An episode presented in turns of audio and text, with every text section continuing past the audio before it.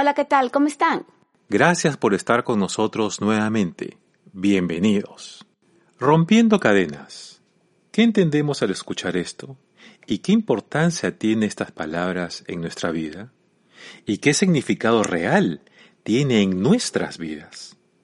Partamos de lo básico. ¿Qué es una cadena? Una cadena es un objeto construido y formado por una serie de piezas metálicas iguales, enlazadas entre sí y articuladas de manera que constituyen un circuito cerrado. Sirve para comunicar un movimiento en una determinada maquinaria. Una cadena también es sucesión, continuación, sujeción, enlace, dependencia y esclavitud. Ahora, la pregunta que te hago hoy es, ¿qué viene a tu mente al pensar en una cadena? Por lo general, visualizamos a personas encadenadas, esclavizadas, que quieren ser libres de la opresión y no saben cómo salir de ella. Al romper las cadenas logras libertad, pero ¿realmente entiendes lo que es libertad? ¿Vives en ella o continúas encadenado? ¿Sabes en qué posición te encuentras? Y si lo sabes, ¿has hecho algo para salir de ella? Dentro de las personas que se encuentran en esta situación hay dos tipos. Las que saben que viven en esclavitud y no saben cómo salir, y las que no saben que se encuentran esclavizadas y no comprenden su situación. No tienen las cosas claras.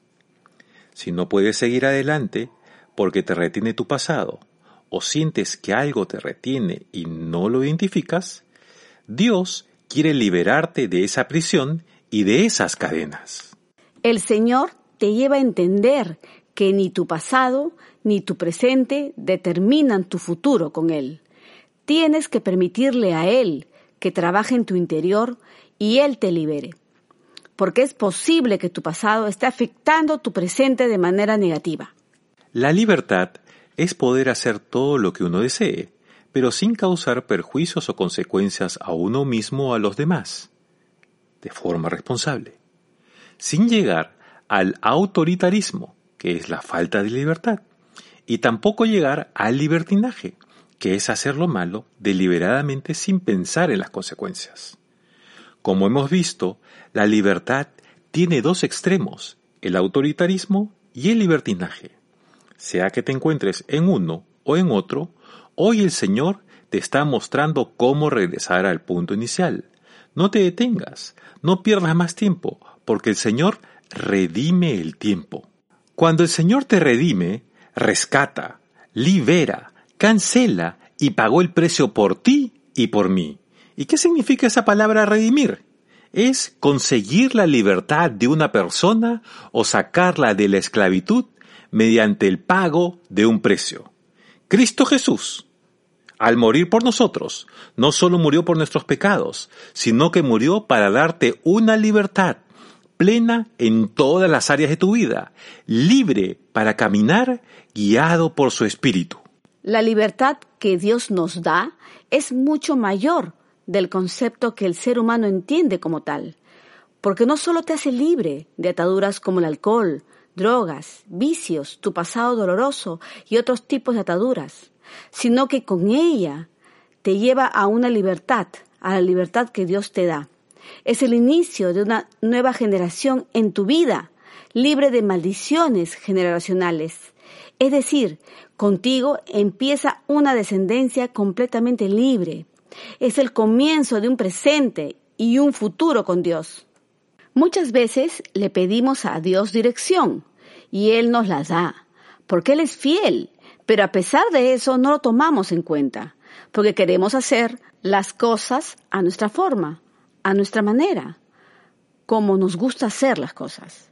Si hacemos esto, realmente nos estamos guiando por nuestras emociones y sentimientos, que van a dar por resultado decisiones equivocadas, y éstas nos llevan a dar pasos de forma incorrecta, y muchas veces obteniendo resultados negativos en nuestra vida y en nuestro avanzar con Cristo. Podemos explicarlo de esta forma. Digamos que estamos en una carretera y queremos ir a un determinado lugar. Lo primero que hacemos hoy en día es usar un aplicativo GPS de donde nos muestre cómo llegar. Es decir, tenemos un punto de partida y un punto de destino final. Pero en el camino decidimos tomar algún atajo o usar nuestro instinto de orientación para llegar a nuestro destino. Y es ahí donde perdemos tiempo y recursos valiosos por ignorar lo que te dice. Pero ¿qué hace el GPS?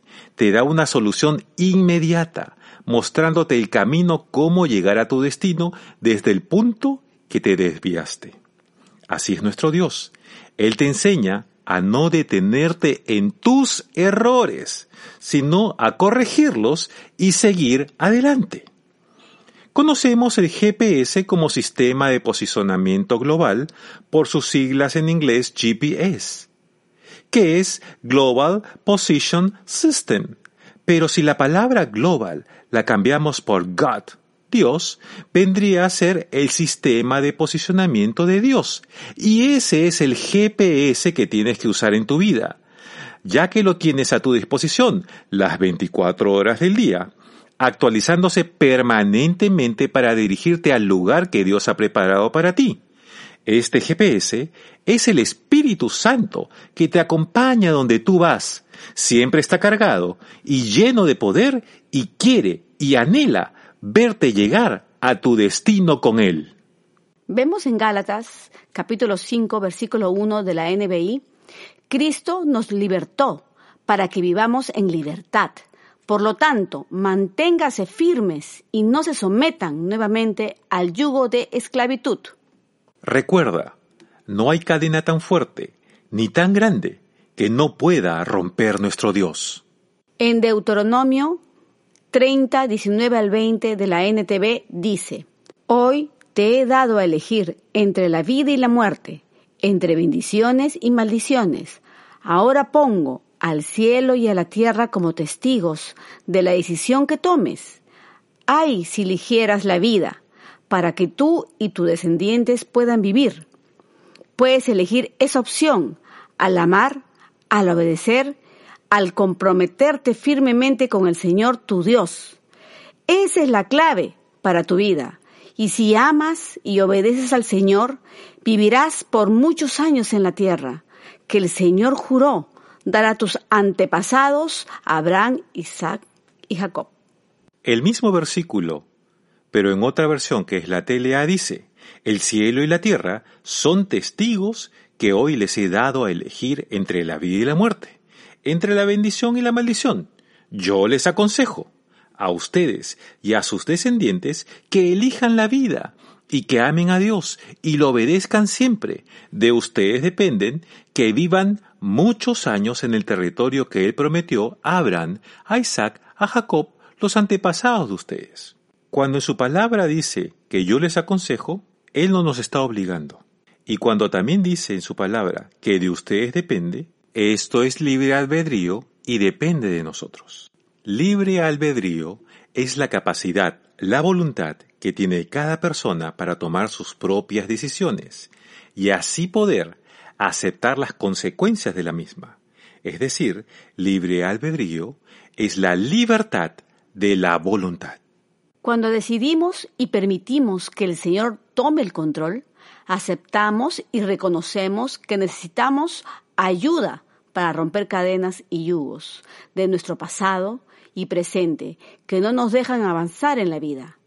Es ahí que con la ayuda y dirección del Espíritu Santo, orando y creyendo que Él está trabajando desde el interior, somos libres en el área espiritual. Ahora hablemos de la otra área que se suele dejar de lado y que por no tomar en cuenta no logras vivir bajo una libertad total.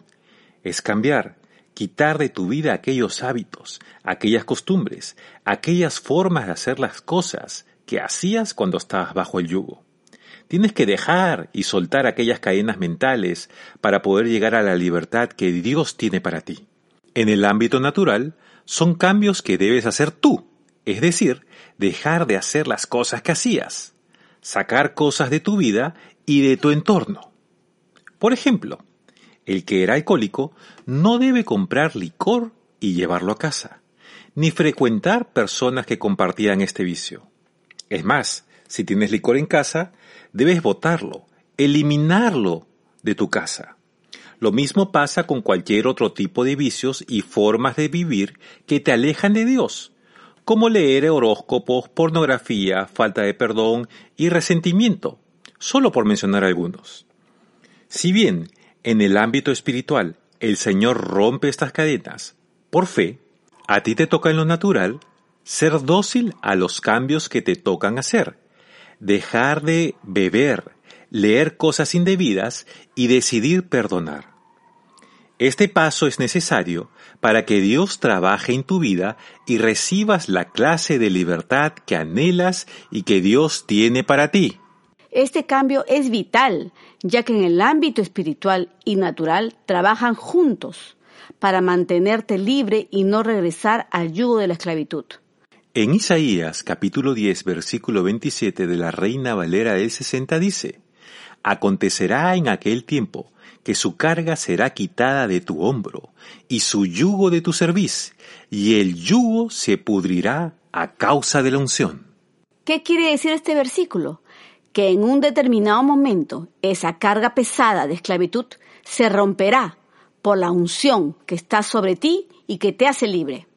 En Primera de Pedro, capítulo 1, versículo 5 de la traducción TLA dice, Ustedes confían en Dios y por eso Él los protege con su poder, para que puedan ser salvados tal y como está planeado para los últimos tiempos. Así que evaluemos nuestra vida y dejemos que Dios haga su parte y nosotros la nuestra. Dios obra en lo sobrenatural y nosotros en lo natural. De ti depende. Yo creo. ¿Y tú? Believe.